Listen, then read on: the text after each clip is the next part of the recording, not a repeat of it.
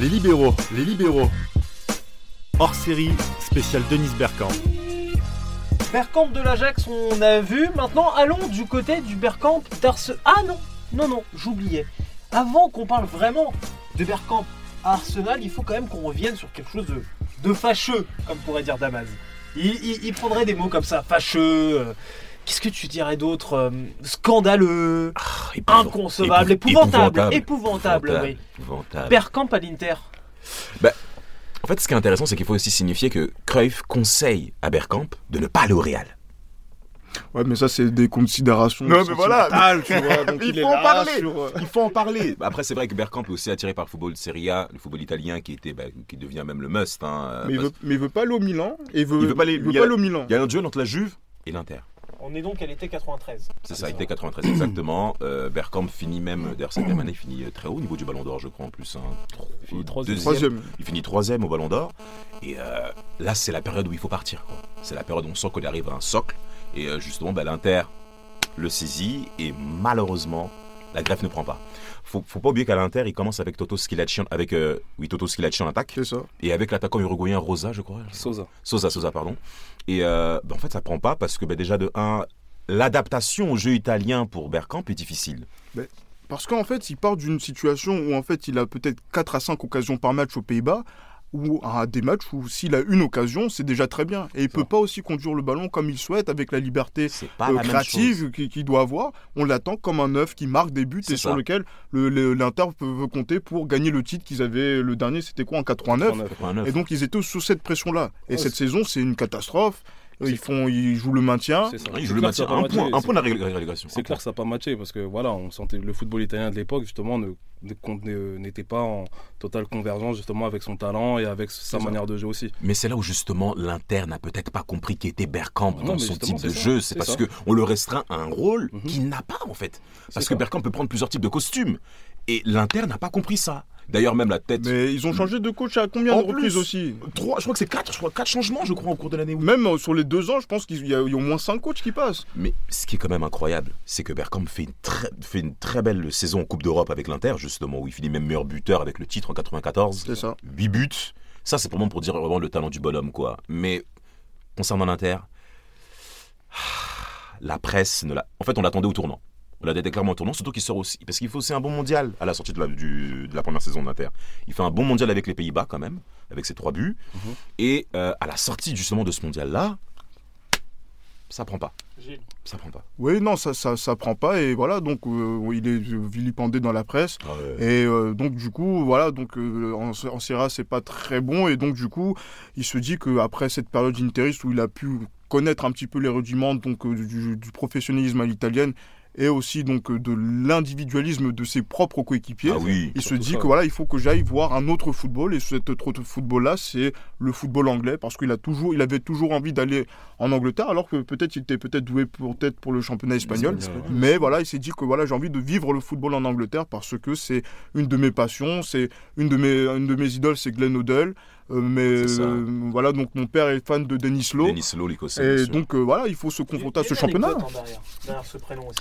Oui, mais euh, l'anecdote c'est quoi? C'est que euh, le les- prénom les- est trop féminisé pour les Néerlandais. Voilà, les Néerlandais sont très durs sur, étaient très durs sur le, le- les, appelle les, les prénoms, avec aussi cette euh, idée de latinisation. Et là, quand je dis latinisation, c'est le terme latin en fait. Donc des noms qu'il faut donner. Donc ils ont des noms avec euh, Maria, Ruth Maria, euh, Ouais, c'est euh, ça. voilà. Donc euh, tous, ces- toi- tous ces joueurs-là on doivent avoir donc des noms un peu, euh, euh, voilà, voilà des Latinisés. noms, voilà, latinisés, avec des noms aussi euh, masculins C'est ça. en tant que tels. Et du coup, euh, voilà, donc euh, il a, on a dû rajouter un deuxième deuxième N. à Denis, Et Denis était trop proche de Dénisé. De Denisé. Donc euh, Denise. Donc euh, l'administration néerlandaise était plutôt bah, rajouter si possible un deuxième N, ce que son père a fait, fan de Denis Lowe. Ouais, Donc ça a pu greffer. Ils ont, ils ont même obligé à rajouter le. Ouais, ouais, c'est ça. On leur a dit non, on n'a pas posé la question. Vous, vous, vous, suivez la ligne. C'est c'est- c'est ce qu'il y avait eu pareil aussi avec l'enfant de, de Johan Cruyff, Jordi. Jordi, c'était pas un nom que, par exemple, en Catalogne, qu'on donnait donc aux, aux- Ah, aux enfants en, Cata- en Catalogne. Et donc, on devait l'appeler Juan. Il a dit non, on l'appelle Jordi. Et donc, après, par la suite, ça a eu une libéralisation des, des noms. Mais après, voilà, revenons sur, euh, sur Bergkamp. Il est parti dans, dans, dans sa, dans, sa- période anglaise. Et il s'est dit, voilà, donc, euh, c'est. euh, un gros transfert pour le, c'est un gros transfert et c'est aussi un gros changement pour la première ligue puisque c'est un joueur de classe mondiale qui signe dans un championnat Dans, le, qui- dans la fleur de l'âge. voilà dans la fleur de l'âge et qui cherche justement à devenir un championnat de classe mondiale. Mais ce qui est intéressant aussi, c'est que quand on entend que Bergkamp signe Arsenal, on estime que le football à l'époque pratiqué par Arsenal n'est pas en adéquation justement avec son style de jeu. Pas du tout. Voilà pourquoi il y a pas mal d'interrogations à son arrivée d'Arsenal, parce que c'était à l'époque euh, de George Graham, il me semble que c'est ça. Non, c'est c'est juste après. C'est non, c'est comment il s'appelle euh, Bruce Rioch. Rioche, euh, voilà. Ouais, Rioch, ouais. Voilà, mais on allait dans la, on allait Mais vraiment Graham, dans la, dans la lignée de, de George Graham Oui, avec euh, les quatre bouchées de derrière par exemple, etc. Donc euh. Vraiment, on, on- on a vraiment des doutes à son arrivée d'Arsenal. Et euh, il nous a montré justement que ça a été un très très très grand joueur. Mais cette période d'Arsenal, on les appelait même les Boring Arsenal. Exactement. Boring, donc, Le kick and rush euh, qui est pratiqué à l'époque. Boring, ennuyeux. C'est voilà, ça. faut le dire, voilà. Ennuyeux. Bah, en effet, les quatre bouchés derrière. Ouais. bah, Tony Adams, Adams, Dick- Dixon. Ouais, c'était vraiment du standard, c'est ça. très rugueux. Et l'arrivée de Bergkamp. Bould aussi qui était là.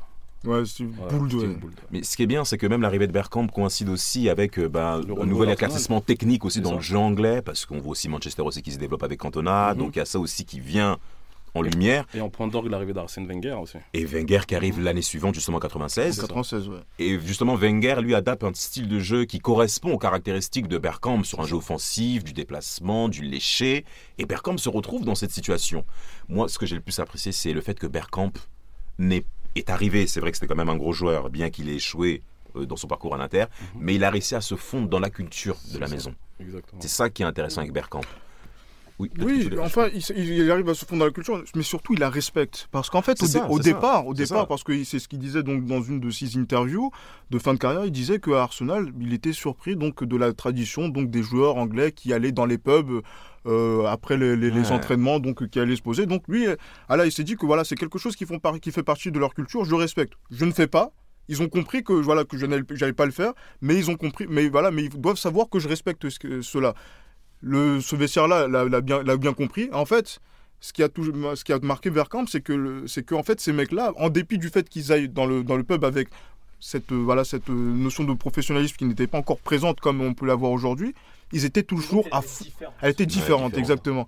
Mais voilà, ils étaient toujours à fond à l'entraînement. Mm. Ils étaient toujours à fond à l'entraînement à 100%. C'est une- quelque chose qui est dans le, le tempérament anglais. Et voilà, il y a ce respect de la, de, la- de la culture, donc de, de, La tradition, de la anglaise, voilà, de- des mecs de derrière. Et voilà, donc et après, voilà, on attend Bergkamp pour se dire, voilà, mec, fais-nous la différence et fais en sorte que, voilà, que le club change de, de, de- dimension. de- de dimension. Il le faut. Parce qu'Arsenal n'est pas très bien vu, justement, comme on l'a dit, via le Boring Arsenal. Et donc, maintenant, il faut, une nouvelle, il faut un nouvel élan, justement, à ce club-là. Un Et- joueur pour appuyer Yann Rush aussi. Euh, Yann, euh, Yann Wright Ian aussi Wright, pour la, et- pour et la- pour l'attaque, justement. Mhm. Et, juste, et ça qui est bien, c'est que Bergkamp, t'as l'impression qu'il s'est joué avec tout le monde. Exactement. Il s'est joué avec tout le monde, ce mec. T'as parlé d'Ian Wright, Ouais. mais derrière, t'as Nicolas Nelka. Oui, les Ouais. années qui ont suivi. voilà, Yann qui ont suivi. Donc Bergkamp sait s'adapter, même sans compter aussi, parce que c'est pas une question que d'attaquant, mais même aussi les milieux offensifs milieux 4-4-2. Mhm. T'as t'as du Ljungberg, du Ray Parlor, Du Overmars Marco aussi. Ver- Vieira qui part de, Ouais, ouais. derrière. Petit aussi à l'époque aussi. C'est ça, donc Bergkamp facilite le jeu pour tout le monde et ça a été vraiment le cas pour Arsenal. Je sais pas pour vous, mais moi j'ai pas aimé cette équipe. J'ai Moi, pas aimé Arsenal. Moi en Angleterre, c'est Arsenal mon équipe. Moi j'ai toujours aimé Arsenal. Mais je- moi, je, je te comprends, mais moi je, je vous ai détesté. trop dithyrambique depuis. Voilà, il fallait, il fallait que, il fallait que ça arrive. Je l'aime pas. Et en Ah, plus, il n'a oui. pas clashé l'Inter, tu vois. Mais ne t'inquiète pas, je vais, Je sentais que ça, que ça montait. je vais y revenir. Je n'ai pas aimé Arsenal, vraiment à cause de TF1 qui a toujours vandalisé Arsenal. Oui, mais c'est toujours comme ça en France. Le Oui, c'est vrai. Donc le problème, c'est même pas Arsenal, en vrai. Mais, Mais, mais le vrai mec, pour terminer ce que moi je dis, le, le seul mec que j'ai pas caché dans cette équipe, c'est lui.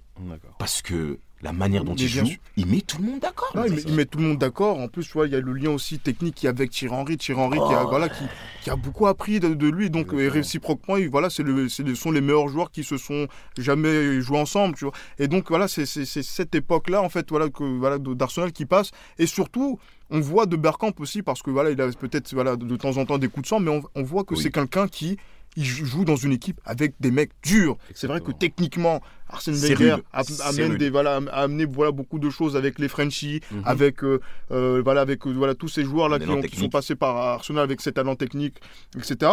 Mais c'est une équipe d'hommes et voilà, qui sont des mecs durs et qui et voilà qui ne sont pas voilà des, des qui Des sont pas des, Keown, tous ces mecs-là, c'est voilà, pas des ce- enfants de cœur. c'était pas des enfants de cœur exactement c'est un, petit peu- c'est un petit peu ce qui a manqué à Arsenal sur la fin du règne de Wenger. Parce que il y a- sur, la de- sur la fin du règne de Wenger, par exemple, il n'y avait pas de défenseur, comme on vous a dit, Martin Keown, Winterburn ou quoi. Même Ray Parlour, moi je pense, je pense que c'est Ray Parlour surtout qui était le socle le plus, euh, le plus important justement au milieu de terrain d'Arsenal à, à l'époque. Et malheureusement, justement, c'est la différence qu'il y, a- qui, qui avait justement avec l'Arsenal sur la fin du, du règne de Wenger. Juste, ça c'était juste un, une Ouais, mais vrai, tu as raison. Mais vraiment, mais, Mais- Quand, quand vous regardez bien, les- à l'époque de, à l'époque d'Arsenal, à l'époque d'Arsenal, enfin à l'époque de Wenger, plutôt dans la fin des années 90, vous voyez bien qu'il y a vraiment un décalage total entre la défense, les caractéristiques purement défensives, et l'attaque qui était pleine plus, pleine plus, de plus technique, créative plus de- très créative avec beaucoup, beaucoup de créativité, liberté plus de vivacité. Il le faut via leur position sur le terrain aussi. Exactement. Mais, ce qui est, mais justement, en parlant de cette créativité-là, Mhm. Bergkamp, le titre 98, il finit meilleur joueur de première ligue, je crois. c'est ça Il finit meilleur joueur de première ligue. c'est oui oui meilleur joueur oui c'est lui Avec C'est lui. Euh, le, le, le doublé de 98 oui le doublé oui 98 c'est lui championnat, c'est lui. il, Ah oui, il- Ginola, c'est 99, Ginola. 89, euh, 89, c'est Ginola. Donc Bergkamp finit meilleur joueur de première ligue avec ce qu'on appelle aujourd'hui, euh, bon, c'est très américanisé, le double-double. C'est-à-dire plus de 10 buts et plus de 10 passes D. Voilà. Mhm. il en marque 22 décisive. je crois sur la Toute sur la saison, toute la saison. Ouais, voilà et il fait plus de 10 passes D, euh, passes décisives euh, cette saison-là. Donc Mhm. il a bien intronisé le rôle que Wenger lui a donné, en étant le 9,5 c'est ça. Qu'on cherche. on cherche voilà par rapport à Anelka aussi. Et après euh, voilà par rapport à Anelka voilà donc lui il avait dit qu'il avait une facilité à trouver Anelka donc c'est à dire que tu lui donnes un ballon et tu sais qu'il est tellement rapide Oui. qu'il va qu'il va les marquer. va y la aller. ouais, qu'il allait faire la différence. Et après avec Henry ça a été quelque chose où en termes de lien technique encore une fois sur la saison donc de- de- du doublé de 2002 sur les invincibles de 2004 qui a fait en sorte que voilà que Thierry Henry a essayé aussi à étoffer sa gamme parce que voilà il a vu Bergkamp aussi voir un mec voilà qui, a, qui, qui pouvait jouer pur neuf reculer sur le terrain Absolument. jouer donc euh, plus enfin un peu plus, plus en retrait de la, de la, de la surface de réparation Mhm. pour que des mecs comme lui pour que des mecs comme euh, je sais pas moi euh, Wiltord Canou etc Canou. Même bizarrement des joueurs très intelligents en plus sur un terrain de foot Exactement. euh, mais voilà, qui jouent ensemble et qui arrivent à, justement à avoir des résultats. Mhm. Et c'est ça, en fait, que voilà que qu'il a dû apporter pendant ces dix années. Et sur ces dix années, je suis désolé, c'était c'est voilà, cette, cette équipe-là d'Arsenal a vraiment marqué l'histoire de la Première Ligue. Et. Bergkamp a été la première pierre pour moi, pour, pour- par rapport à c'était cette Première le- pierre.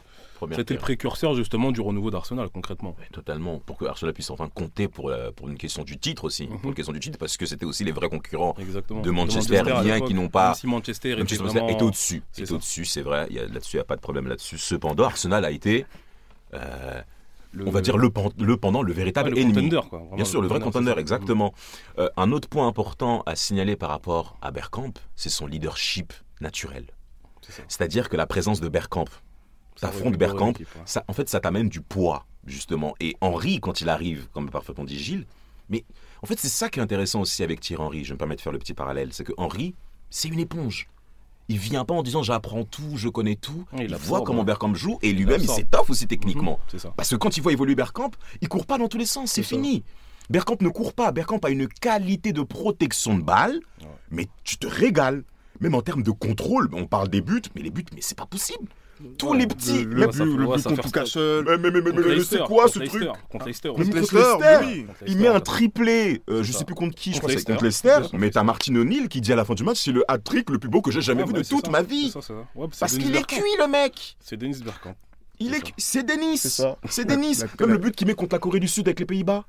Il est dos au but au début, mais il se retourne, il fait un double contact. c'est ça, ouais. Mais- Et voilà le- l'extérieur pied. Oui. Et on- voilà, fini. l'Argentine aussi, il faut pas oublier. Ouais, bon sang, on le Ah, reviendra. on va- on va- On va ouais, bien sûr, les Pays-Bas, on va, on va, on va se régaler. D'accord, très bien. Pays-Bas, Très bien. la sélection nationale. Quelques instants, juste faisons un petit glissement temporel. Il nous reste une petite minute rapidement sur quand même la fin d'Arsenal avec Denis Bergkamp. On a énormément parlé de ces belles années, les premières. La fin, il est plus passeur que buteur. Oui, il est C'est un Totalement. autre Bergkamp. Voilà, c'est un autre, c'est un autre, c'est un autre Bergkamp, c'est un Bergkamp qui joue moins, qui à partir de ses 30 ans commence à voilà, prolonger son contrat une année par une année. C'était la règle de, euh, non, euh, c'était la règle non écrite de, Ver- de Wenger de prolonger de cette manière-là. Et voilà aussi, je pense que cette, voilà, les dernières années de Bergkamp, c'est une année où voilà où il a envie de transmettre. Il a transmis à Van passation de Persie. pouvoir, ouais. Il le. Voilà, il a transmis à Thierry Henry le leadership, même s'il n'a pas forcément pris comme il devait le prendre. Mhm. C'est mon Mhm. avis.